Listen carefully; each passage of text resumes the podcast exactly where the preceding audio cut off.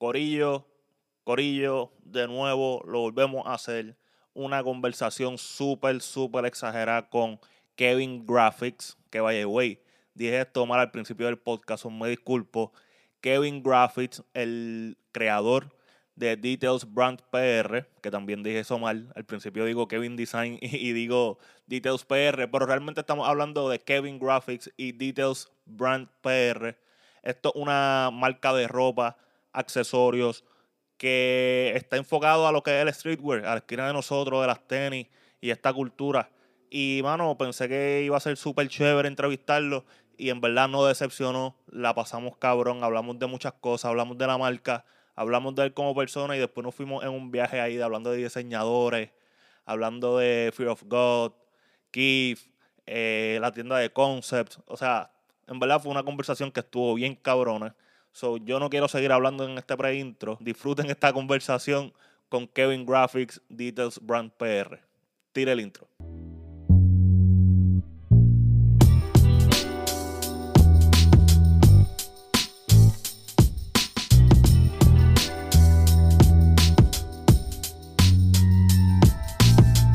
¿Qué está pasando, con ellos? Bienvenido a otro episodio de Que Hable la Cultura. Yo soy Gabo García, yo soy el host, eh, entrevistador, pana. Yo no sé cómo ustedes me quieran llamar, pero yo estoy trayendo conversaciones cabronas con los invitados que están aquí. Eh, la semana pasada fue con él La Casa. Hablamos un poquito de reggaetón, hablamos un poquito del género urbano. Antes de eso hablamos de gaming y streaming. Ah, gaming, gaming y, streaming. Estoy al garete, Corillo. Estoy cansado. Ustedes saben cómo es la dinámica de este, de este podcast. Pero hoy, hoy volvemos un poquito más a las raíces de este podcast, porque tenemos una persona que es un diseñador gráfico que le dio con crear su propia marca y la marca de, ropa, accesorios, está más enfocada a lo que es el streetwear y la esquina de nosotros. Y dije, coño, sería cool tener a alguien que tiene su propia marca y que nos explique cómo es el proceso y el desarrollo de eso. Y estoy hablando del gran Kevin Designs directamente de Details PR. Dímelo, caballito, bienvenido al podcast. ¿Qué es lo que hay, Gabo? ¿Todo bien? Papo, estamos bien. La gente me critica y yo se los digo. Yo hago este podcast cansado. Y a veces la gente me dice, mira los ojos, que está apagado, que no tienes tanta energía como los otros. Corillo, Gabo trabaja. Sí, sí. Gabo trabaja, Gabo se cansa. Ya, ya cuando llega el millón de subscribers, pues Ah, mira, mira, mira, mira, mira, un millón, un millón, no, mira, mira, mira. Un millón para que te dediques full a esto. Ah, bueno, bueno, sí, sí, porque recuerda que yo digo los mil porque es lo que necesitaba para cobrar y ya tenemos los mil. Pero si ustedes quieren suscribirse y apoyar, podemos vivir de esto y le damos cinco o seis episodios a la semana. Así somos, porque somos dadivosos. Activo, activo. Eh, Corillo, eh, la marca de Dieter PR, a mí me llamó la atención y por eso es que, que Kevin está aquí eh, porque me llamó la atención porque él empezó saliendo con algo bien innovador. Y a mí eso me estuvo curioso. Hay un cosito volando en mi cámara. Me imagino que lo vieron. Nada. Eh, y él tuvo un concepto bien exagerado. Y lo tengo, incluso lo tengo aquí. Y fue esta cajita que están viendo aquí. El que está escuchando el podcast, mala mía, vaya un momento a YouTube y vea esto. Así me regala un view también. Y después lo sigue escuchando en audio. Pero la gorra que yo tengo puesta de Details vino en esta caja que está aquí. Y eso para mí es un concepto que está bien exagerado porque arrancando no todas las marcas empiezan con gorra. Usualmente una t-shirt, usualmente otra cosa. Pantalón, un hoodie. Esta pana vino con una gorra y no solamente hizo cualquier gorra. La gorra es suede. Tiene detalles en cuero en la parte de atrás del strap. Y vieron esa caja que yo les enseñé. Una caja que simula una caja de conflay de cereal. Y, es violeta. y es violeta. Yo le encanto con todo esto. Yo le encanto con todo esto y me estuvo bien curioso. Pero Kevin, yo quiero que tú me digas, antes de nosotros llegar a esto, quería darle la introducción a la gente por cómo yo llegué a ti. Ahora yo creo, quiero que el público llegue a Kevin. Y me tienes que háblame claro cómo fue que tú empezaste con esto de diseñar como tal, porque tú eres diseñador gráfico, ¿no? Exacto, soy diseñador gráfico. ¿Y estudiaste eso o lo aprendiste por tu cuenta? ¿Cómo, cómo fue el flow? Pues, hermano, yo, yo aprendí esto por mi cuenta, básicamente, desde como octavo grado, más o menos. Ok. Este, tú sabes, por YouTube me regalaron una laptop y yo no pegué a inventar. Este, y por ahí, por ahí seguí hasta llegué a estudiarlo. Este, hice tres años de diseño gráfico. Me faltaba bien nada para terminar el bachillerato. Este, pero básicamente ya, ¿sabes? No, yo sé que me, fal- me falta un montón en cuestión de habilidad y lo que sea, pero Mm, sentí que sentí que ya estaba muy adelantado para lo que están dando la 1, ¿me entiendes? ok, ok. so, seguí inventando cosas por mi cuenta y, y ahí me dio con, con hacerte esa vuelta de, de la marca como tal. Ok, duro, duro, duro. Mira, la gente no sabe esto, pero yo te sigo en tu Instagram, aparte del de Details PR. Y tú tienes grasa, tú tienes grasa. So, a mí me hace pensar que tú estás haciendo Sí, sí. esto porque te gusta, pero también porque tú eres sneakerhead. No, esa es la base de todo. Los sneakers fueron, de ahí fue. Porque tú sabes, el diseño abarca muchas áreas, pero en el área donde más me encanta es la ropa, los tenis y toda la vuelta. En verdad siempre me gustado la, la- el streetwear y las tenis. Ok, y te acuerdas, porque siempre, esto es alguien que cuando estoy hablando con gente que le gusta los tenis, siempre hago esta pregunta y pregunto, ¿cuál fue ese primer par? Que tú dijiste, Mi coño, esto, esto de las tenis está cool, o que ustedes dado cuenta, no sé. Bueno, tengo, hay varios, porque obviamente cuando uno es más pequeño uno no compra los tenis tampoco. Claro, claro. Pero mi primer par que yo dije, ya, lo, como que uno va para la escuela y no se siente, se siente como que así calado. Sí, sí, sí, como que full. los chamaquitos, los amigos de uno miran, ya, tú tienes esa Sí, tenis". sí, sí. Pues, pues fue como en quinto grado más o menos en que yo vine con una Iverson Reebok. Oh, Este, las que se parecen, no sé si tú sabes cuáles son, que se parecen a, a las Air Force. sí, sí, no sí, si sí, sí, sí, yo sé cuáles son. sé Son- cuáles y las tenía bajitas. Sí, sí, mano, sí, y sí. todo el mundo en mi escuela las quería y yo las tenía. Y entonces, tú sabes, yo me sentía, ya, ya yo estaba sintiendo el feeling de, de tener algo que exclusivo, como quien dice, no era exclusivo, Sí, sí, sí, sí. sí. pero básicamente. Tú sabes Entonces que- luego las Dari, las Dari Yankee. Ma- Mala que te interrumpa. Tú sabes que esa No, tenis de, de Iverson, dice la leyenda, que Iverson se iba a ir a Nike porque él quería usar Air Force. Y la Oh. contestación de Reebok para que Iverson no se le fuera, Pues, pues nosotros te así. vamos, te vamos a hacer nuestra Air Force. Y supuestamente hicieron ese modelo. Y Sí, incluso es creo, bien, bien parecido. bien incluso parecido. creo, creo que tenía el logo de Iverson en la parte de atrás, como que era de Iverson per se la tenis. Sí, sí, ¿Me- me completo, entiendes? hasta donde va, donde iría el switch de, de Nike al, al lado, era Mm. el, el logo de la del, Sí, este, del E3. Di- Dice, dice la leyenda que ese, por eso fue que salió ese modelo. Sí, sí. Pero Pues cuéntame, sentía- entonces vieron, vieron, la, vinieron las DY. Ah, las DIY ya en quinto grado. En quinto grado tuve las DIY, pero fueron las cremitas ahí que eran de cuero, no sé si tú sabes cuáles son, que Bueno, son marrones y crema. Yo me acuerdo de dos DY, las que se parecían a las Air Force también. Y habían, En unas- ese flow, sí. en y ese habían, flow, y habían flow. otras que eran como que parecían zapatillas de soccer. Como que de No, Wallington. las que son las como la- las Las que se parecían a las Air Force, ok, ok. Sí, sí. Entonces, luego de ahí, fast forward, yo, yo no, como que después, no sé, no, no, no le volví a dar mente a las tenis hasta que llegué como, déjame ver, como en high school, que volvieron las Ok. KD. Ok. Entonces, las KD, la amarilla y azul, no sé si te acuerdas, no me acuerdo el, el modelo exacto, No, cómo no. se llamaba. Así por, que la, eran por color. bajitas. Que eran Por bajitas. Por color está complicado, pero la mayoría de las tenis de KD han sido bajitas. Si no han sido bajitas, Fueron han las sido primeras, fueron de las, fue las primeras que vinieron las Kobe, eh, las, Kobe, escúchame a mí, la- las KD Christmas, que eran este rojas y verdes. No me acuerdo el modelo exacto. Anyway, pero fue KD. Como que, ajá, eh, con las KD yo dije, diablo, como que está volviendo como que las tenis otra vez. Entonces luego ahí salen la, la primera tenis que yo me compré exactamente, fue después de eso, cuando salió la, la 6 Black Infrared, que Ya. salió un Black Ah, sí. Friday, para el Eso fue lo otro. 2013 yo creo que fue. Iba a decir los otros días, pero, pero sí, No, llovido. salir. No, no, sí, pero no, no. Cuando me dijiste Black Friday, ajá, el super. salió como en el 2013, si no me acuerdo, 2013 más o menos, 14. Sí, sí, sí. Ahí estaba en 12. Y ahí fue como que dije, esta fue mi la primera retro también que tuve, como que, que yo me compré, que fui hice la fila y la asocié, la asocié bien brutal porque iba todos los días a preguntar cuándo llega, porque yo chequeaba en, no sé si tú te acuerdas que había una, una como una parte de la página de Full Locker que tú Sí, pones tu code este, y te salen todas las sí, sí, sí. la... Release Locator, Launch- creo que se llamaba, o Launch Locator. o la- Launch Locator, algo Ah, así. sí, sí, sí, sí, sí. Y me salió que iba que, que había salido en el, porque yo, vi- yo vivo en Barranquita, en el mismo sector, aquí en Full Locker. So, en, el, en el bonito, en el bonito había uno. Y me sale yo de casualidad, yo, ya lo, tú estás bien cerca, pues voy para allá. Y estuve joseándolo una semana hasta que me llamaron, mira, este la tenía a salir. Oh, duro, duro, duro. Y ahí ¿Vieron? por ahí para el abajo pues, joseo, comprando tenis. el joseo. No, no, Pues, y por ahí para abajo seguimos comprando tenis. Wow, oh, interesante, interesante, porque eres solamente. Este es el episodio número 12 o 13. Mala mía, yo sé que yo soy el host del, epi- de- del podcast, pero creo que son 12 o 13, pero eres de 13 personas. Eh, el segundo que me habla de que empezaron en esto por Reebok. Mira, vaya. ¿Me entiendes? Y Sí, coincidencialmente tú y el otro que fue Roberto este, fueron por Iverson.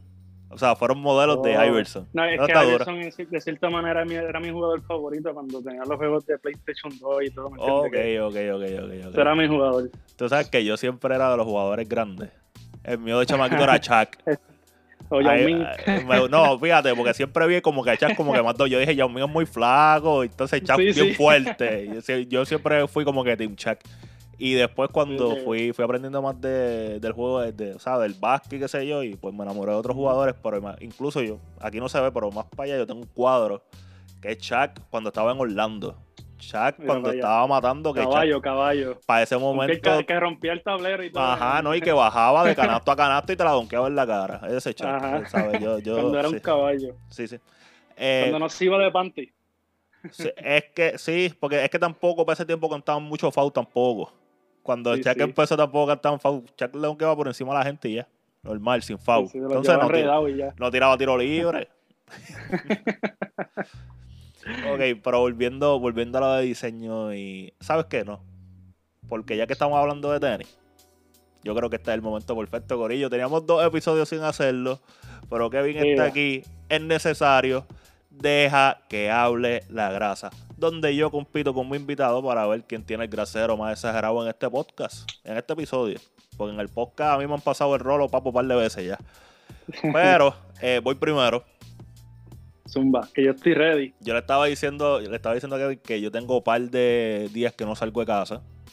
Y esta tenía viejita. O sea, no es viejita, es viejita en cuestión de que no me la he puesto reciente, porque ya me lo ha pasado como una semana. Y lo último que yo puse fue mi Air Max eh, 90 Infrared. Este fue el release, el último release que salió. Yo, como sé que estas tenis vuelven a salir, eh, nunca me gusta pagar resale. So, yo dije, cuando vuelvan a salir, las compro. Y efectivamente, hace un par de meses salieron, las compramos. Y a mí me gustan mucho las Air Max 90, mano, porque son bien cómodas. Brother, de ese, de ese tenis, yo, yo siempre quise la Air Max Rio. No sé si tú la viste. ¿Sabes cuál es? La que No, no sé cuál es. eh, hacho, eh, salió hace tiempo. Y para el tiempo de la, de la infra- Black Infrared era azulita, clarito, chinita y marrón. Me encantaba esa tenis, nunca la pude conseguir. Pues, hermano, esas tenis así como la infrared y ciertas Air Max 1 y qué sé yo, que son colores originales, a mí nunca me gusta pagar resale, por más que yo como No. que salió, porque yo sé Por que eso nunca la compré tampoco. porque eventualmente vuelve a salir, eventualmente vuelve a salir, y pero yo dije, coño, está bien yo tener un par, y cuando vuelva a salir pues no me preocupo por ella, y es un color y un modelo clásico que me gusta, ¿me entiendes? Sí, sí, duro, duro. ¿Qué tienes ahí? Enséñame. Me dijiste que viniste No, ya. La he usado mucho. Esta es la tenis, mi tenis, mi tenis favorita últimamente. Eh, diablo. Me la pongo para todos lados. Ya, ya, yo, ya, Corillo. Sabes que no le voy a decir ni que voten ni nada. Eso ya. Bien high beast, bien high beast. Sí, el mío está. La mía está ahí. No sé si se ve. No, no se ve. Más, estaba más abajo de la, de la brecha. Esta misma. o Yo tengo la guava. La guava a mí me encantó, mano. Tengo la guava, la. Por eso, por eso, por eso de que está el Riesel demasiado alto, no, no loco, yo la caché Ritter Mire, en el website de Union. Yo ni me lo creía. Yo, loco, chequeaba el tracking todos los días. Yo, esto no se puede perder. así Y me antes- pasó a mí cuando yo me gané la, la Travis con 1, la High Top, Ajá. la 1, y sí. me la gané por sneaker.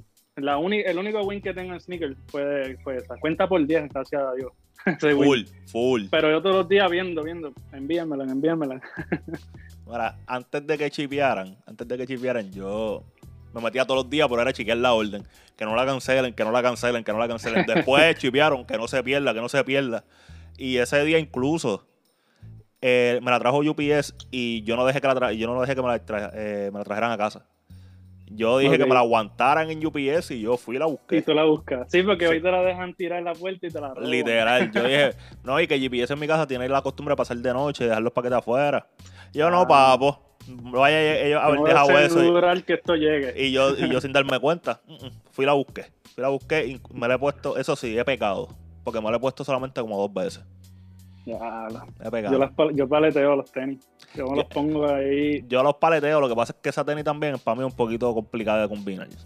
Sí, La negra es un, pe- un poquito más fácil, pero esa sí por lo menos que- la negra pega literalmente con todo. Pero la otra es como que se me hace un poquito difícil combinar, pero yo también le doy, bueno, intento, intento, intento darle a los... Sí, porque también ahora mismo yo que tú casi tienes, sin tú salir- tienes una rotación bastante chévere es imposible usarla. Y no, no, y yo, yo switcheo, como que yo mantengo una rotación, como que yo, Por como que, ah, ok, ya he usado demasiado esta tenis, déjame guardarla, déjame Pues buscar qué otra voy a usar. Ese es mi problema porque si me compro esa tenis, la paleteo hasta que me aburre.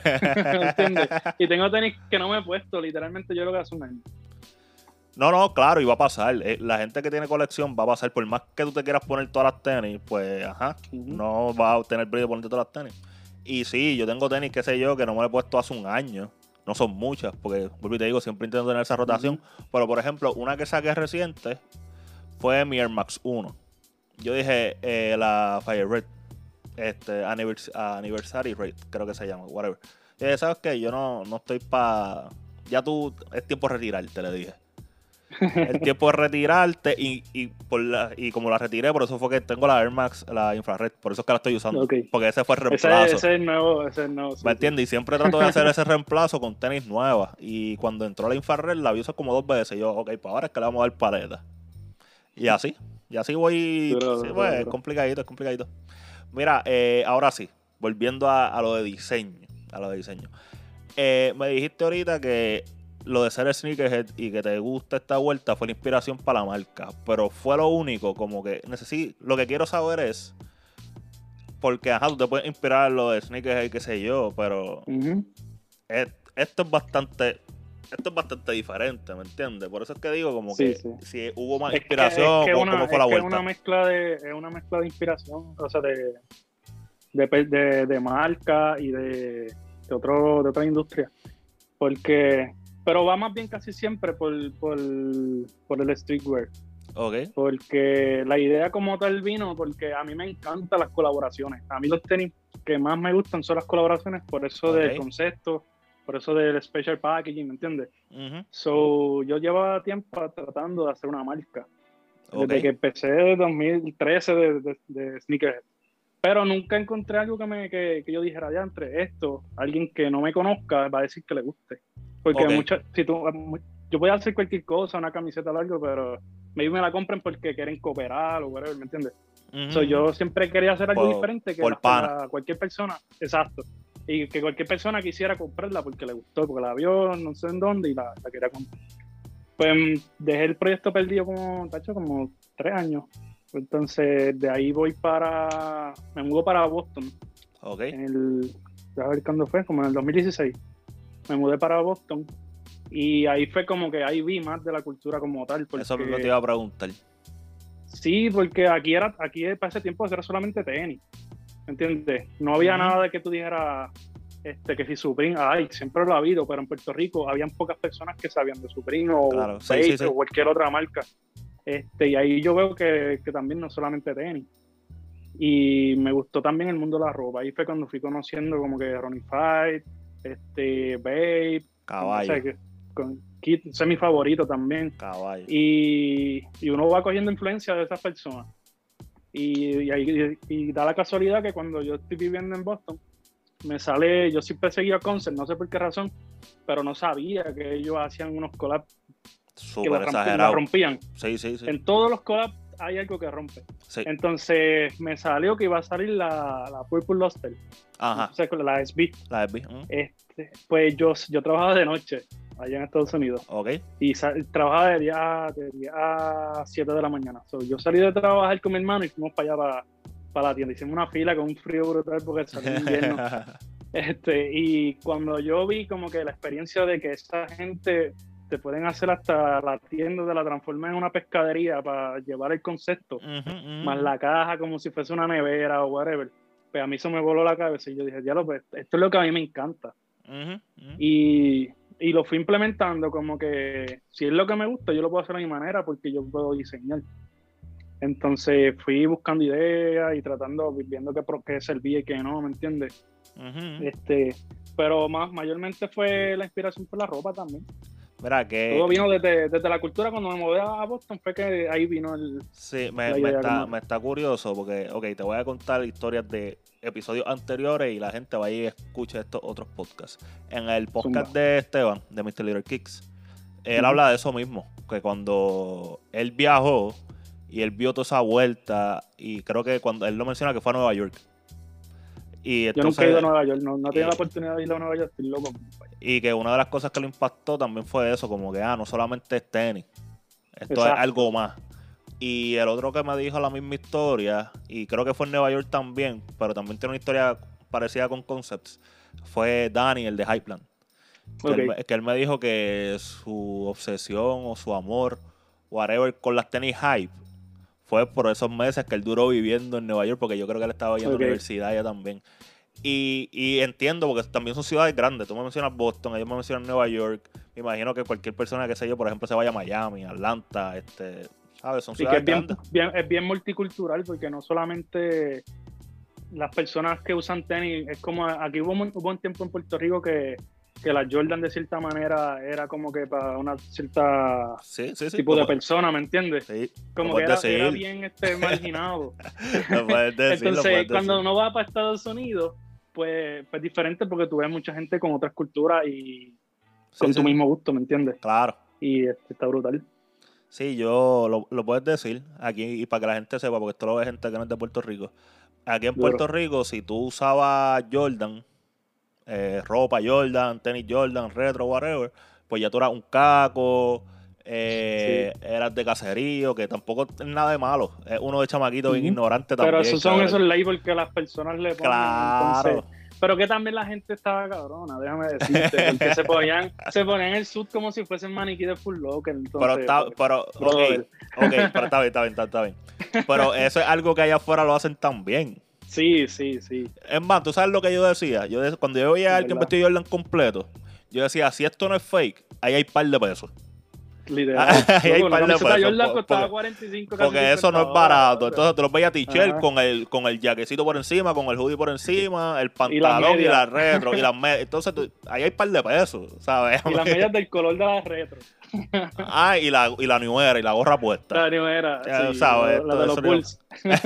so, Corillo, ahí, yo siempre dije como que, mira, yo no sé si esto es cafro o no es cafro, yo no sé, yo sé que ahí hay par de pesos. Sí, Eso es lo que yo veía. Es verdad, es verdad. Pero para que la gente sepa, porque incluso yo tuve una experiencia, y esto fue uno de los primeros trabajos que yo tuve, de que yo trabajé con un argentino. Ok. Y el argentino vino bien orgulloso con su bultito Jordan. Y me acuerdo, y yo no le dije nada, pero cuando me acuerdo que alguien en el trabajo le dijo, Diablo, y tú usas Jordan. como que despresti- como que desprestigiando De- la marca. Ah, y yo me quedo callado, yo estoy viendo lo que está pasando. Yo quiero saber, yo simplemente estaba, quería ver en dónde quedaba la conversación. Y yo estoy pendiente. yo, y entonces el chamaco le explica, el del trabajo le explica al argentino, no, es que es por esto y esto y esto y esto. Y el argentino le dice, "Pues, a mí no me importa, yo compré esto en Miami porque en Argentina ni se consigue. Ahí So, está. que Le dio allá- la cara. A- Allá ellos están chilling, allá están chilling. So, Sí, sí, es eh, que eran- eran cosas de nosotros acá. y- Sí, Sí, sí. cosas de nosotros ahora. Ajá, pues entonces te, te vas para Boston, viras, ¿y cuándo en que comienza la marca per se? ¿O fue justamente porque viraste? ¿Cómo fue la vuelta? Pues, hermano, este, yo estuve tres años allá, entonces, como te dije, descubrí las colaboraciones y todo, cómo, se, cómo funciona conceptualizar, Mm, como que llevo- hay algo que, que me encantó y lo estudié y lo busqué y vi todas las colaboraciones, pues el porqué de todo, ¿me entiendes? ok. Y ahí luego, pues yo hago todo, todo, pero yo hago todo allá en Estados Unidos, Boston. Yo pido ca yo, yo pido todas las cajas para el apartamento de mami. Boston. Yo, yo voy a mover todo esto si yo estoy en Estados Unidos. Entonces, pues me da con mudarme para acá. Ok. Espérate, Mami, espérate, chava- mami, ajá. porque también te me estás cortando, dame un break, espérate, espérate. Tú, empie- tú empiezas la marca estando en Boston. Sí, la diseño y todo allá. Ok. Sigue, es que te, te cortaste en ese momento. Ajá. Pues Ah, sigue, ok, mala Sí, mía. sigue, sigue, sigue, sigue. Entonces, me- entonces la- después que diseño todo, conceptualizo todo, pido todo. Las cajas, las gorras, el tissue paper, todo. Ok. Este, me llega allá al apartamento de mami, porque estaba viviendo con mami. Entonces llega un jeguero de caja, mami se encojona conmigo. ¿cómo todo esto? Y yo, tú tranquila, que yo tengo una idea con esto. Pues ahí te dije que, que como que yo dije, ya ¿cómo voy a mover esto? Porque yo estoy en Boston y yo estoy, sí, estoy como que targeting en Puerto Rico. Ok, A la ok. gente Sí, sí, sí, sí, para la gente de acá. Pero eso yo lo hice antes que, bueno, como dos años, dos, dos años antes de tirar, este, como quien dice, lanzar la, Esto la duró, marca como tal. esto duró dos años guardado. lo Guardado dice- en mi, en mi- eh, dos años guardado en mi cuarto, literalmente. ¡Eh, wow! Ya, ve, porque a mí me gusta tener estas conversaciones. Anda Pero, para el carajo. Entonces, bueno, para el tiempo de que yo, yo compré la, la Travis Scott Air Force, la Ajá. sale, en Ajá. 300 dólares por stock, es para ese tiempo. Sí, qué bonitos tiempos. Bonito. los, los mejores tiempos, loco, que yo. La Travis Scott 4, la Retro 4 Travis Scott, Me la compré en arrepiento. 350 Me dólares. arrepiento mil veces. Y yo la vi, no la compré. Y me arrepiento mil Mira veces. para allá. De Pues mi- para esos y, tiempos. y es mi favorita, loco. 2017, mi fa- 2017 por ahí, más. Es mi favorita. Yo dije que un día de esto me daba un bioco. Y. Y y, que el y, y damos bye, pa. No sé. Sin pensarlo, eso mira. uh, Yo el corillo estoy Pues- pendiente al unboxing número 100. zumba. Pues, pues, como te digo, para esos tiempos, más o menos, 2017. Ok. Pues pasa, pasa el tiempo, sigo trabajando allá, pero buscando la manera como ya entre mover esto, Ajá, ajá. porque también no puedo tirarlo solo. Pero ¿qué pasó? o sea, ¿qué pasó que duró dos años esto aguantado? El problema fue que no encontraba el momento exacto para tirarlo, porque no, la no- página no subía. Que nunca lo hay. Nunca lo hay. Me imagino, Ah, me imagino que eso te aprendiste decir. eso. Me imagino que aprendiste eso, pero Pero- nunca lo hay. pero- ajá, pues, che- pues chécate esto. Entonces, pues, lo que pasa es que yo soy, y yo aprendí lo que esto no se tú no puedes ser así, perfeccionista de cierta manera, porque Mm. nunca va a quedar como tú quieres o nunca va a salir como tú quieres. Al final día hay que improvisar. Entonces, pues decido irme a Puerto Rico. Muevo todo, pagué un montón por el, por el correo para esas para acá. un dolor de cabeza. Después de ahí, este, estoy como seis meses, las tengo aquí, ¿verdad? Este, y este, llega la pandemia, Ah, se quedan ahí un par de meses. Entonces, se fue desde febrero, pues yo llegué aquí en octubre del año pasado, ok. del 2019. Octubre del 2019, desde hace dos años básicamente. Pero llegó el, 2000 en el 2019 aquí, entonces voy a lanzar en febrero del 2020, más o menos. Mm, mm. En febrero, sabes que a finales de febrero Fue que empezó en todo lo de la marzo pandemia. básicamente empezó Ujú. el lockdown, pero fuerte, de que nadie podía salir. Sí, sí, pero ya desde ya. enero, febrero se sabía lo del virus y toda la vuelta. Exacto, ya estaba mundial como que aquí todavía Ajá. no llegó tanto, pero hay mucho, mucho issue. Pues trancan. Y yo diría, diablo. Entonces yo buscando la manera. No, sí, sí, tú, es que la gente no está saliendo, ¿para qué carajo se poner una No gorra? está saliendo, entonces, exacto. Y, na- y como que llega un momento en verano, como que la gente estaba desesperada por salir y todo el mundo comprando por internet. Tú Sí. sabes que los paquetes estaban tardando un Sí. montón. Entonces, ya para agosto, yo dije, gacho, yo no puedo esperar más, voy a tirar lo que se joda. Entonces ahí contacto a un amigo mío que es fotógrafo, se llama Raymond. Ok. Arma la foto del product shot que se da, vamos a hacerlo. Y otro amigo mío que se llama Amil, este, que también es fotógrafo, y hicimos la, la, la foto en, en un, en Chorao. en un colmado. Chora bueno Chorao, fotógrafo. Amil, Amil Yes. oficial, a- Amil oficial es Raymond Design. Ya está. Entonces, Raymond Design sé quién es. sí, es pana. Sí. Este, y fuimos, hicimos la foto en un, en un de estos con un pana mío también que me modeló, porque todo ha sido como que todo así entre panas. Ok. Fuimos- a un colmado, hicimos la foto pues, para, que, para que fuera con el concepto. Este, Que, queda- que- que quedaron bien cabronas. Quedaron pequeños. Yo, yo me las viví. es que, loco, es que el concepto es como que en alguna parte en su vida alguien, la gente come con flake, la gente come cereal. o sea, en algún momento en tu vida tú has tenido que comer cereal, eso está... Y, y, y la idea de, de cómo tal el packaging es nostálgico, porque cuando tú, uno cuando chiquito no compraba el cereal, hacía que la May le compraba el cereal a la uno por el, por el juguete. Full, full. Y, y, a veces en la parte de atrás tenía un jueguito, las cajas, y tú las marcabas y toda la vuelta. Sí, sí, sí, sí. sí. Pues ese, fue, ese era el bike que yo quería dar. Entonces, pues hicimos todo, sacamos fotos y qué sé yo, y yo siempre he visto a Esteban. Como que en las redes, este, este tipo tiene todo, como que del hype más duro, yo decía. Sí. Y de casualidad, pues Raymond lo conoce de, de tiempo. Me dice, yo le voy a enseñar eso a, a Esteban para que para que le dé una y promocione y qué sé yo. Y ahí le, pues me conecte, qué sé yo, y hacemos la promo con Esteban. Que fue, yo creo que fue la mejor decisión que yo tomé porque me ayudó a, llegar a la gente que. Full, yo, llegué, por él. Ah, pues mira, pues que son gente que, como que él tiene su página, se rodeó de personas que sí saben y respetan la cultura, ¿me entiendes?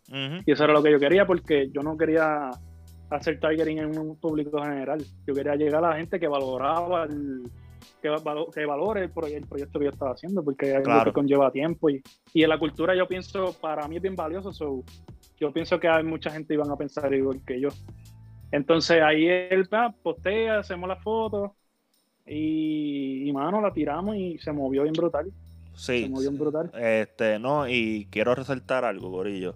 El material de la gorra está bien, esta que yo tengo. Yo sé que después sacaste la que tienes puesta pero esta que yo tengo, esto está bien exagerado. El strap de cuero en la parte de atrás está bien exagerado. Es como que es cómoda también. En verdad está dura. Más el concepto que, también estuvo bien cabrón. Después que esto sale, tira otra colección. En este caso era la, este, el gorrito, la t-shirt o las dos. ¿Cómo fue la, vuelta? El bucket hat, este, la, la t-shirt del juguito. Ajá. Hice un mini restock de unas gorras que me cancelaron las órdenes. Como que el paquete viró. Ok. Por ejemplo. Este, fueron unas órdenes que pusieron parece que la dirección mal, qué sé yo, y no, y me devolvieron los paquetes. Yo envié el paquete para reenviarle y nunca contestaron. Pues yo decidí hacer un, un mini restock de esas gorritas. Ok. Del cereal. con, con eso. Hicimos la promo con los juguitos. Y, y todo, y, fue el, sí, sí, fue el flow para, para verano, ¿no? Fue más o menos. Era verano, ajá, y como era bien verano, era, era bien verano, pero como estamos en Puerto Rico, yo dije, sí, son en winter, ¿me entiendes? Es lo mismo. siempre es verano, básicamente. solo tiramos en ese flow. Yo compré el Bogue Hat, eh, me pareció curioso. Y me pareció curioso porque yo nunca había visto una marca local. Yo nunca, ok, es que ahí me, me vuelvo y te digo, me estuvo bien curioso que de las primeras tres piezas que tú sacas, dos fueron cosas para la cabeza. ¿Verdad? Y eso no es común. Posiblemente tú tampoco te no das cuenta. No te das cuenta de esto. Pero yo, entonces, yo vuelo el canto. Y yo, pues, que está cool. Porque todo el mundo hace t-shirt, todo el mundo hace hoodie, todo el mundo pantalones. Eso te lo puedes comprar, whatever. Pero gorra es como que. Eh, la marca local usualmente no hacen gorra. O sea, sí, que sé yo, Fresh hace gorra, este de Only One hace gorra. Pero tú empezaste con gorra, ¿me entiendes? O sea, tus primeros productos fueron gorra. Y hay un producto que de cierta manera es bien complicado de vender porque no todo el mundo le gusta maybe la, la five panel, ¿me entiendes? No, y que no todo el mundo usa gorra. como que arrancando por ahí, no todo el mundo usa gorra. Sí, sí. Pero la idea como tal de, de, sacar con packaging, y porque yo sigo preparando packaging, porque a mí me encanta, la esencia de la marca siempre va a ser el concepto con la experiencia, ¿me entiendes? Ok. Pero la idea del packaging fue esa, como que poder conectar Sí, y llevarle una experiencia al, consumidor que diga, lo se va a acordar y si la postea una persona decir, pero ¿quiénes son esos? ¿Entiendes? No, y la t-shirt, la t-shirt y vino en algo, que yo no me acuerdo. No, la, la t-shirt vino en un, en un que hicimos con los logos. Por eso está oculto. sí, este, pero hicimos para promocionar, hicimos los juguitos en, para darle branding como tal. Sí, sí, sí, sí. Duro, duro, duro. Y después de eso, porque ya es lo que va. By the way, y de la primera colección a la segunda colección, ¿cuánto te tardaste en diseñar? ¿O eso era algo que ya tenías planificado? ¿Y cómo fue pues, la vuelta? Hermano, por, por lo menos lo del juguito, yo lo tenía literalmente cuando hice la caja. Ese diseño yo lo tenía básicamente hace como dos años y pico. Este, eso lo que hice fue mandar a hacer. Pero Ok, los diseños yo sigo por ahí para abajo diseñando casi todos los días. Ya, ya, ok, ok, ok, ok, ok. Entonces después sacaste una tercera colección. Sacaste una tercera colección que... Otra cosa que me sorprendió. Sacaste un deck. El Saca- deck, sí. sacaste un deck de patineta. Y yo, ok, esto sí es un first. Yo no, no sé, o por lo menos no ha llegado a mi atención, una marca local que haya hecho un deck. Y que se arriesguen. Ajá, ¿no? Y que es cool. A mí me gustan. Para decorar este cuarto yo tengo dos. Y los de. Y esos que están allá abajo, que sale la. Lo de Asteroid, son decks también. Que no lo Mi vagancia no me ha dejado ponerlo. Pero, o sea, yo a mí me gustan los decks, yo los uso para decorar. Y mucha gente los usa para decorar también. El que no los usa para decorar, si corre y ve que el deck está bufiado, posiblemente pues, va a correr hasta que lo parte lo canto. Exacto. Y eso a mí me Guayeto. estuvo, y, me estuvo, y me estuvo bien interesante porque tú dices, no se arriesgan. Pero para mí hay un público bastante sólido aquí para eso. No, de verdad que sí. Al final del día hay gente que, que están dispuestas a comprar porque respetan y le, y le gusta. Y el shipping para eso, eso no es complicado. Pues fíjate, ¿no? Yo pensaba que era más, que era más caro. Yo, yo dije, ¿cómo ya lo iba a traer todos estos de para acá y después enviarlos? Pero fíjate, no. Y por lo menos donde las compré, el shipping fue llevadero y para enviar fue súper barato. No me lo esperaba. Sí, a, a ese más bien era el que me refería, el, el- Sí. el que la Sí, compra, porque como que. el- no pesa, tan- pe- pe- pesa, pero ahora los, los shipping labels son de hasta dos libras, una libra, ¿me entiendes? Ok, ok. Que, que sí, se sí, queda sí. un buen range, ¿me entiendes? Qué duro, sí. Pero también me, me llamó la atención, también tiraste la gorra. Eh, y otra cosa que me llamó la atención es que tus productos tampoco son caros. O sea, para los conceptos que tú estás trabajando, eh, que tampoco son caros y eso me, me llamó mucho la atención porque yo pensaría que, por ejemplo, hacer una caja de, de esas, pues cuesta mucho dinero porque tú lo estás haciendo cantidades pequeñas. O sea, si alguien que mandó a hacer, qué sé yo, 10.000 cajas, pues posiblemente... Ahí, ahí, ahí son otros. Pero ah, me, entiendes por qué te traigo lo del precio, porque hay mucha No, producción para lo que cuesta. ¿Entiendes? Sí, pues, al principio, al, principio fueron los precios bien bastante considerablemente altos, porque, o sea, de producción. Mm, Por eso mismo, porque son cantidades pequeñas, pero al final del día dije, a lo mejor va a tener más ganancia que va a tener una ganancia que a lo mejor no es ni monetaria al Claro. final del día, que son gente que se van a quedar y se van a tener, se van a mantener consumiendo. So, por eso yo lo vi, yo lo vi como un sacrificio de, primer- de primera instancia.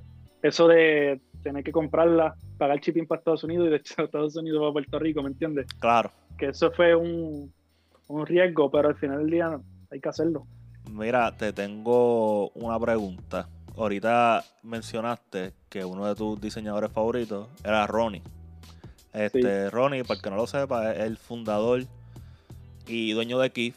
Y pues ustedes saben Kif, la t-shirt que tiene el hombre puesta es de Kif. Eh, ustedes me han visto usando mucho mi hoodie y eso de Kif. Eh, Kif es bastante chévere. A mí, yo- él es uno de mis favoritos también. So, quiero como que geek out aquí de, de diseñadores un poquito. Eh, Sí. A mí me gusta mucho eh, Ronnie y me gusta mucho también este Jerry Lorenzo porque fueron estos tipos que pusieron que fuese normal tú vestirte cómodo. O sea, el tú ir a un sitio serio, por ponerlo así, pero qué sé yo, ir cómodo, ir qué sé yo, Con te tu puedes, ASICs. ajá, te puedes poner tu AC con un jogger y quizás con una t-shirt, pero te pones un jaquecito chévere y pasas bien.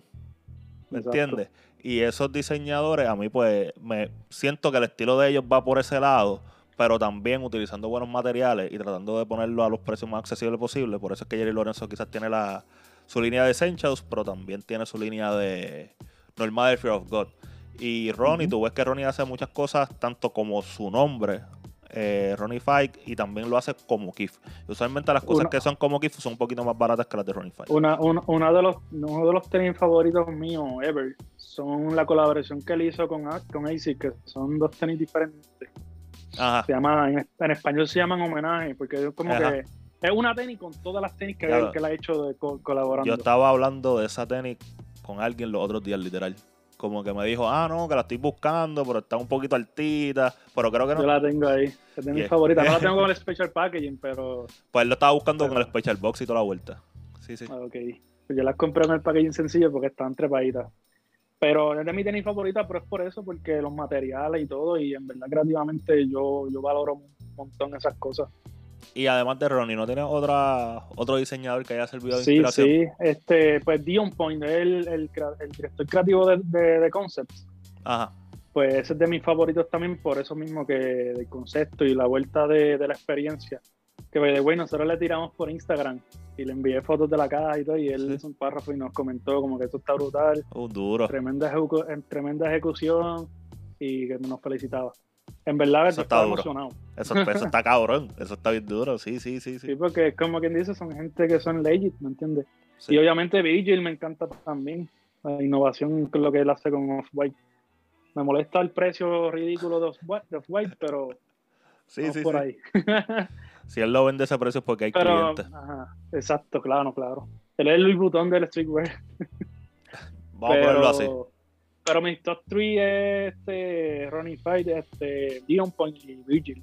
Mira, pero ahora que tú dices que es tan duro, vaya, esos tres tan duros, pienso que son excelentes porque van eh, con lo que tú piensas. Porque son buenos Sí. diseñadores, Esa es, pero, mi- es mi también, influencia básicamente. pero también son buenos este, conceptualizando. Exacto. Y se ve en sus productos. Eso está duro. Es como Eh, hizo Ronnie Fight lo de, lo de los Simpsons, que literalmente hizo la sala. De, ¿Ves? Me- Por eso que va, va, va justamente con lo que no y tú ves a Virgil haciendo estas exposiciones en los museos y toda esa vuelta. literal. y Que, puede- que, que le, da, le da con pintarle la tienda de Louis Vuitton verde completa. Ajá, me entiendes, como sí, sí, sí, o sea, va por eso. No, me lo estabas diciendo, me lo estabas diciendo y no me sorprenden porque va atado a lo que me estás diciendo de tu marca. Eh, ya lo se me fue lo que te iba a decir. Diablo. Y eso, yo soy el host, Corillo. Y se me olvidan las cosas que voy a decir y todo. Este podcast Tiene, que- tiene que cabrón. ser como, como 80 con la libretita. Estoy a punto de, hacho, pero se me fue. Se me fue. Es que usualmente esto no me pasa, Pero que, es fue que te para- interrumpí también. No, no, es que la conversación está bien cabrona también. La conversación está bien cabrona también. Eh, ah, ya me acordé. Que ahora que tú me dices que Virgil, eh, o sea, Off-White como tal, es como que el Louis Vuitton del streetwear. ¿Qué tú me dices de, de eso? Yo, yo considero, está bien que nosotros le llamemos streetwear. Pero en algún momento es streetwear cuando todo el mundo lo está usando. No sé si me entiendes lo que te digo. Pero eh, depende del concepto que tú tengas como que de, de streetwear. Ok, ¿cuál es tu concepto de streetwear? Por lo menos a mí es lo, lo que es OG, como que el streetwear es la gente, los skate, todas estas personas que, que de una manera u otra están cercanos a la moda, pero pierde ser, es como tú, como lo que a lo que tú preguntas, como que yo pienso que deja de ser streetwear cuando pasa a un nivel de, de high-end, Pasa de ser streetwear cuando pasa a un nivel de high end. Interesante. porque pero, pero es que, básicamente es ropa de diseñador. pero es que Porque la mayoría. Off-White pero es que- básicamente... ok, pero es que la mayoría son así. Lo que pasa es que, ok, Off-White, nosotros podemos llamarle streetwear todo lo que queramos. Pero Off-White nunca ha sido barato. Off-White siempre ha sido high end. No. Sí, sí, por eso. Pero yo pienso que de cierta manera no, no tan. Bueno, obviamente tiene piezas para Digo, el mercado de Él, streetwear. él- él se- él dice que él no hace ropa streetwear. Pues, exacto, él Él dijo dice, el- él el dice que hace ropa y ya. Él- exacto, él dice Él que él hace dice ropa y ya. iba a morir o algo Pero así, no, pero por, entonces- por, es por el mismo pensar que yo te estoy dando. Si todo el mundo lo está usando, es, es streetwear. Porque el streetwear, te voy a dar ahora mi definición. El streetwear es la ropa que se inspira por lo que está pasando en lo cotidiano, en las calles, en la vida común. Exacto. Los decks están de moda porque la gente usa skate, la- los skates son bien down to earth. Entonces, pues eso se considera streetwear. es pero una también- cultura también. pero también se considera streetwear. eh, por ponerte un ejemplo, lo que esté accesible, pero que también se vea high-end. Es como que a lo inverso. Por ejemplo, tú coges y haces un diseño, por ejemplo, tu marca la haces un poquito este oversize, que es lo que está de moda, pero tú cobras 50 y Virgil quizás por algo parecido te cobra 250. Ah, Ujú. esto es streetwear, pero no el high-end que tú estás hablando. So, pero para mí, para mí, y dice, habiéndote dicho esa, esa, esa definición, para mí el streetwear no es que está muerto, es que ahora es ropa, o sea, es Es ma- es algo lo que, más, es algo lo que más. todo el mundo usa. ¿Me entiendes? E incluso yo estoy viendo el shift a gente que quizá uno lo considera como que usa mucho streetwear, moviéndose a, a un poquito más algo fashion. Sí, no sé sí, si te has fijado ese shift un poco. Digo, No, yo, voy a, entiendo, entiendo. yo voy a seguir usando mis t-shirts y mis hoodies, como que este hoodie es de Century y me queda cabrón. Y me Sí, no, y por ha pasado que hasta en Instagram los mismos modelitos de Instagram que son bastante famosos mezclan la, El, Lo terminan el mezclando. streetwear- Sí, sí, sí. El streetwear con ropa carísima de que no es ni de streetwear. Como Sí, que por, por eso te digo. O lo que sea. Entiendo lo que tú dices, sí. So, que básicamente es un estilo, ya. se puede llamar Una así. manera de vestir. se puede llamar así. se puede. Sí, sí, ma- más que una pieza, sería como que de la forma en que tú utilizas la pieza. Yo Sí, pienso sí. que a eso fue que pasamos. Y si nos dejamos pero- llevar por eso, pues todo lo que yo me ponga es streetwear.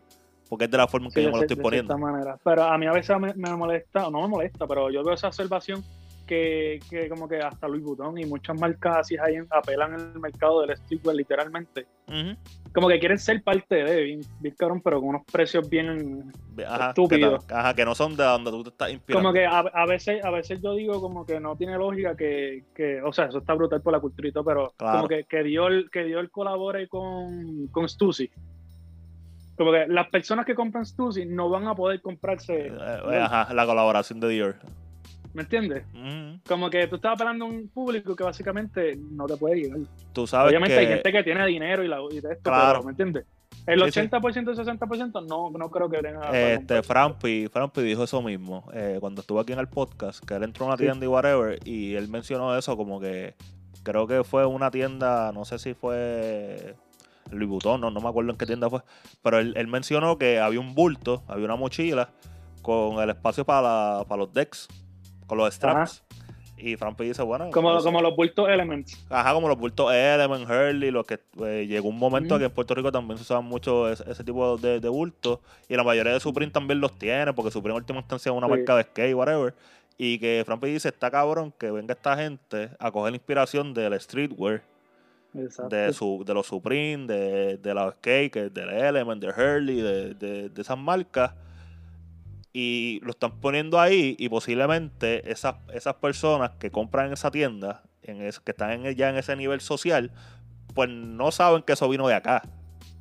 Exacto. Y entonces eso y lo, lo ven dice- como eh, que un eso es lo- descubrimiento, cabrón. eso es lo que está cabrón. Y eh, como que Fran lo que me dio a entender ahí es como que tú ves como esta gente quizás hace desfiles en las pasarelas, así, con cosas nuevas, pero realmente ya están hechas porque de algún lado cogen Es inspiración. Se convierte básicamente como una apro- apropiación cultural de cierta manera. Si lo ves de, otra, de, de otro Sí. punto de vista. Yo pienso, Pero- yo pienso, sí, sí. no hay forma. Yo pienso que para evitar eso mismo que tú dices, fue que Luis Butón hizo todo lo que hizo para poder firmar a Virgil.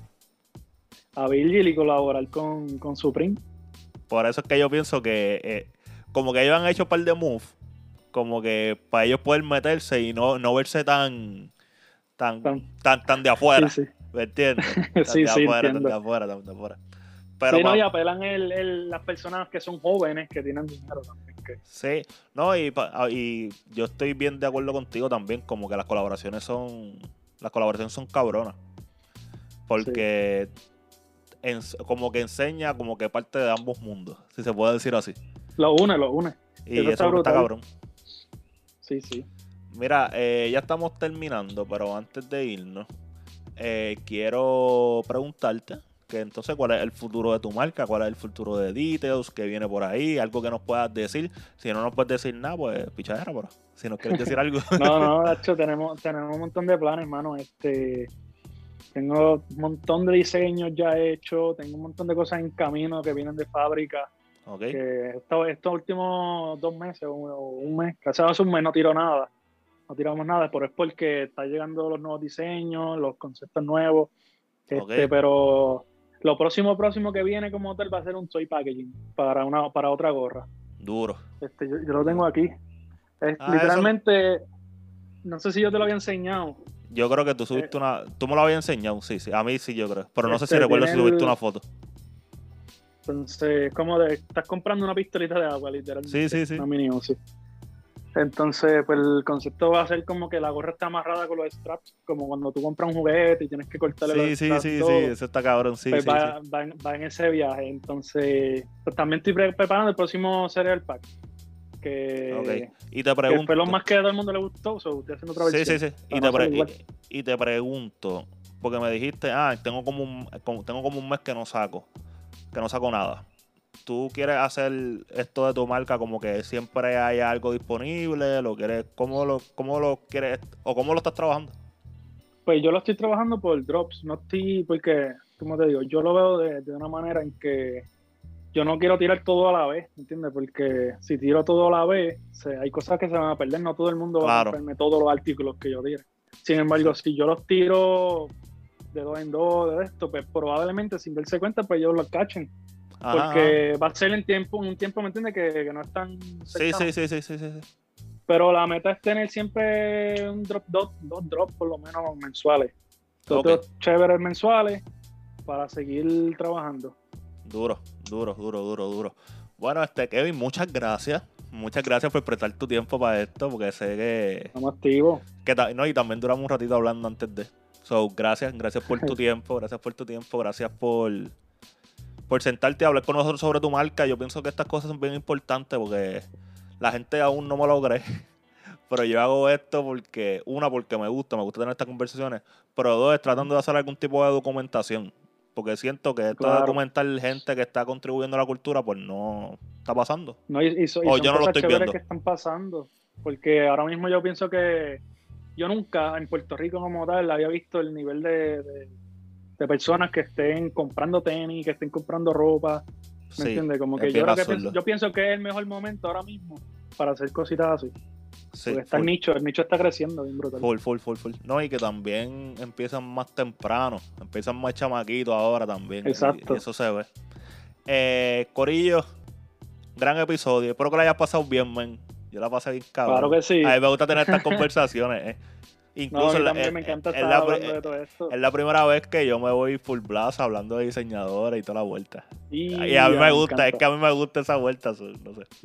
Eh, tus redes sociales, man. Pues, mano, ahora mismo tenemos Detailsbrand. punt- No, Detailsbrand PR. Este, y a mí, Kevin Graphics. Ya saben, Corillo, se los voy a poner como quiera. Instagram. Se los voy a poner como quiera en la descripción. Ustedes van, le dan al clic y le, le dan follow a ambos.